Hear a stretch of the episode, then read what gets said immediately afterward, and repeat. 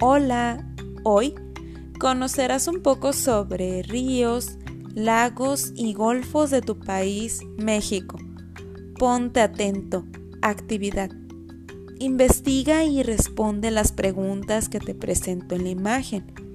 Puedes apoyarte del video que te comparto y también leer en tu libro de texto. Desde la página 52 a la página 57. En la página 189 de tu libro puedes encontrar un mapa de los principales ríos de México. Realiza la actividad en tu cuaderno.